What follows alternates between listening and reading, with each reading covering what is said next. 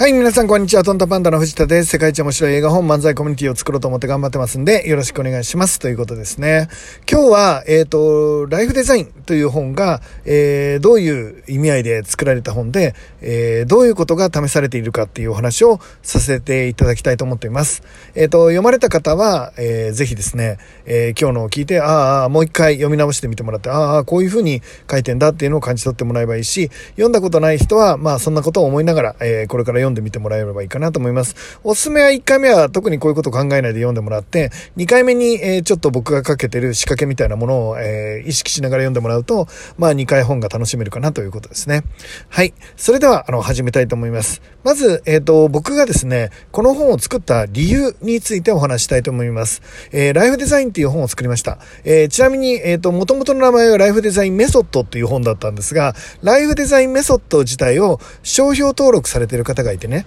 まあ、あの、法律を調べた範囲では別に本の題名は商標登録されてるものを使っても全然構わないっていうことだったので、まあ、法的に問題はないっていうのは分かったんですけど、まあでも商標登録されてる方が、まあ思いを込めて使ってるものなので、えー、作ったものでしょうから、まあまあ一般用語だとは思うんですが、あの、リスペクトの意味を込めて、あるいは、えー、あの、そういうこと、その人の、えー、気持ちに配慮をしまして、えー、僕の方ではライフデザインっていう本に変えたっていうことですね。なので、今の本の正式名称はライフデザインということになります。で、えっ、ー、と、この本を作った、え背景っていうのは、目的っていうのは決まっていて、えこれからの時代ですね、え答えが外にないっていうことですね。え時代が変わって、えどんどんもともと変わってたんですけど、コロナによりさらに加速されたのは、え自由度が上がったっていうことです。生きていくための自由度が上がったんですね。つまり仕事を、まあ多分20代ぐらいから仕事したら、まあ今の人たちは90を超えて100歳近くまで仕事をすることになるので、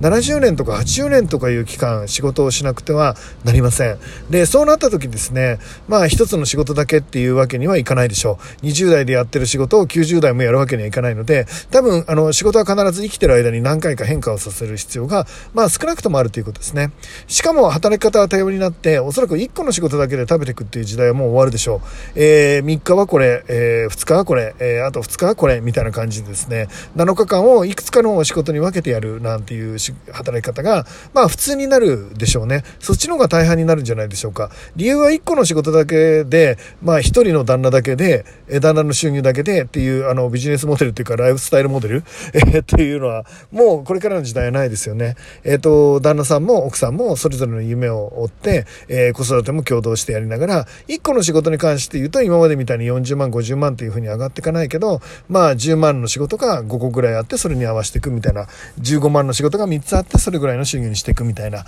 えっ、と、そういうライフスタイルになることは決まってるということですね。つまり自由度が上がるっていうことです。で、自由度が上がるっていうことはどういうことかっていうと、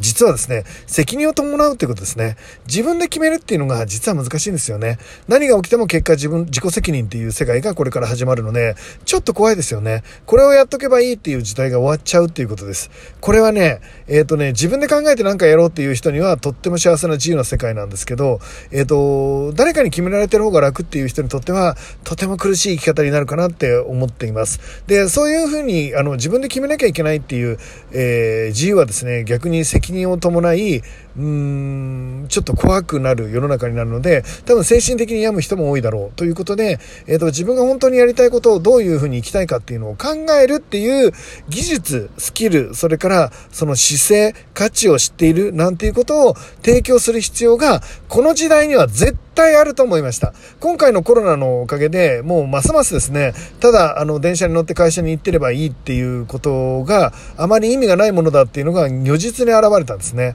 えー、どれぐらい会社に数字として貢献しているのか、えー、バリューとして貢献できているのかっていうのがですね、リモートオフィスとかでですね、もう、あの、リモートでね、働くようなことが増えることによって、もう明らかになりましたよね。なので、えっ、ー、と、そういう面で言うと、えっ、と、まず、その、え人たちが不安にならないように、えー、ライフデザインっていう本の中では、自分と対話する方法っていうのをね、ひたすら書いてるっていうことですね。なので、この時代に絶対必要な本なので、えー、皆さんのお友達含めて、僕の友達は当たり前ですけど、全員に読んでもらえたらいいかなっていう本になると思います。えー、結果として、えー、読まれた方の感想は、まあそういう感想になってるということですね。で、今回本を読んでいただいた方の感想はですね、えっ、と、まず609人が、え先にですね、この本を手に入れることになるんですけど、その600、まだあの一般の、え人たちのところには届いてないっていう感じなんですが、その609人がですね、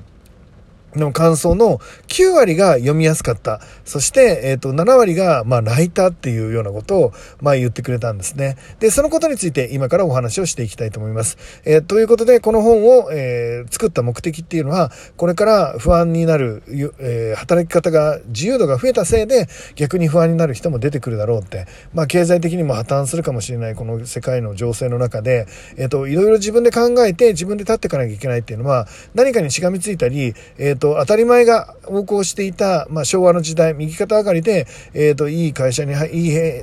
学校に入っていい会社に入って、えー、なるべく出世していくのがいい生き方だって言われてる生き方とは、全然違う生き方が、えー、皆さんは選べるっていう権利があると同時に責任が大きくなってるっていうこと。で、そのことによってですね、まあ、心のバランスをしっかり取れるようにしていくっていうのが重要かなっていうことです。で、えっ、ー、と、そういう本を作る目、えー、そういうためにこの本を作ったので、まあ、ぜひ多くの方に一回目を通してもらって、えっ、ー、と、たくさんの人にそういう考え方、自分と対話するっていうね、自分の中に答えを見つけていく、ええー、そういうやり方みたいなものをね、皆さんと一緒に共有してもらえたらいいかなと思ってこの本を作ったということですね。そして、えっ、と、その後よ、より重要なことなんですが、この本に、えかけた思いは今お話ししたんですけど、それと同時にですね、いくつか新しい仕掛けを試みています。今までの本にはなかなかない試みをしているので、まあちょっとその辺をですね、面白おかしく、えー、2回目読む方はね、読んでもらえたらいいかなと思います。1回目読む方は、えー、さっき言ったあの、作った本の目的なんていうのを感じ取りながら読んでいただければいいと思うんですけど、えー、2回目の方はですね、ちょっとテクニカルに僕が入れてるものがあるので、えー、見てみてください。で、えっ、ー、と、ぱいあるんですけど、今日はそのうちのいくつかを紹介したいと思います。まず一つ目がですね、とにかく大統領のスピーチのような本にしたかったんです。僕がオバマ大統領のあの、スピーチが大好きで、あの、内容は英語なのでわかんないんだけど、リズムとかテンポとか本当にあの、心が揺れるんですね。で、なので、えっ、ー、と、その訳語で読んでいるんですが、えー、そのスピーチのあの、テンポとか、だんだん盛り上げていくとか、声のトーンとか、そういうものを紙面に表現できたら、えー、多くの人に、あの、伝わるんじゃないかなって、その文章の意味以上にですね、その思いみたいなものが伝わっていくんじゃないかなって、せっかく僕も思いがあるので、その思いを、えっ、ー、と、伝わりやすいリズムでっていうことで、今回いくつかの部分で、普段僕がセミナーとかでやってるような、スピーチでやってるようなリズム、えー、大統領が話すような、オバマ大統領をイメージしたような、えー、スピーチのような文体っていうのを、えっ、と、チャレンジしています。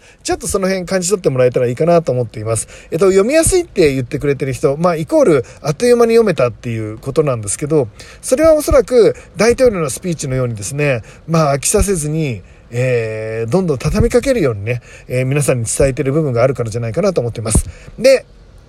え僕が取り組んだもの、二つ目、えー、心が揺れるビジネス書っていうことですね。えっ、ー、と、いわゆるノウハウ的なビジネス書っていうのものはですね、僕はこれからはあまりコンテンツとして手に取ってもらえないんじゃないかなと思ってます。理由は、すでに、えっ、ー、と、最新の、しかも分かりやすいものが、え YouTube にいっぱいあるからですね。えっ、と、ノウハウ的なものは、えー、伝播がしやすいので、いわゆるそのコンテンツじゃなくても、えー、聞いた人がまた説明の上手い人が説明したら、またそれで十分わかるんですね。で、最新のノウハウなんていうのはもうもう YouTube なんかにあるし、もっと最新のものだったら、なんだろうな、普段の会話とかお茶とかの中に入ってるんですけど、えっ、ー、と、本はもうもうすでに古いんですよね。だからノウハウを入れてくっていうのに適してないメディア、作るまでに時間かかるっていうのがあってね、えっ、と、ミスも許されないっていうのもあって、とりあえず、なの、編集もなしにとりあえず流しちゃえみたいな、YouTube にはちょっと勝てないかなっていうことですね。えー、動画配信サービスには勝てないという理由で、えっ、ー、と、向いてないんですね。で、じゃあどうしたらいいかっていうと、ビジネス書がですね、売れなくなるかっていうと、やっぱりそこに少し、えー、心が入れるっていう要素が入ったら全然違うんですね。えー、心が入れるっていう要素が入れば、もうそのコンテンツでしか伝えられないので、誰かがノウハウを、今回の僕の本で書いた YouTube、ノウハウを YouTube で話すことができても、えっ、ー、と、僕が語りかけるように書いたその思いとか、その中身とか揺れる、えー、内容とかをですね、なかなか人に伝えることは難しいんですね。なので、えっ、ー、と、コンテンツに揺れるビジネス書、心が揺れるビジネス書っていう設計をしているので、えっ、ー、と、心が揺れるパートっていうのがいくつかあったと思います。えっ、と、それを読んでもらうと、ああ、面白いな、確かに揺れたな、なんていうのを感じ取ってもらえるかなって思っています。